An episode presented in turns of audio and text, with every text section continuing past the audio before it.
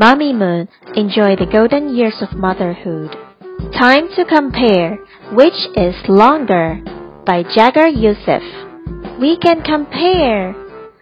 The orange pencil is longer. The black truck is longer. The pink ruler is longer. The yellow balloon is longer. The white box is longer.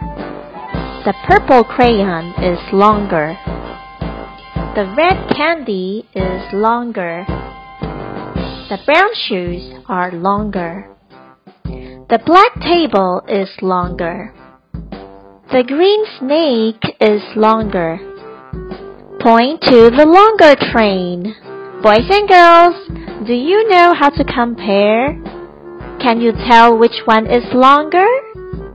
Look around and see if there are any objects that are long. Tell your parents which one is longer.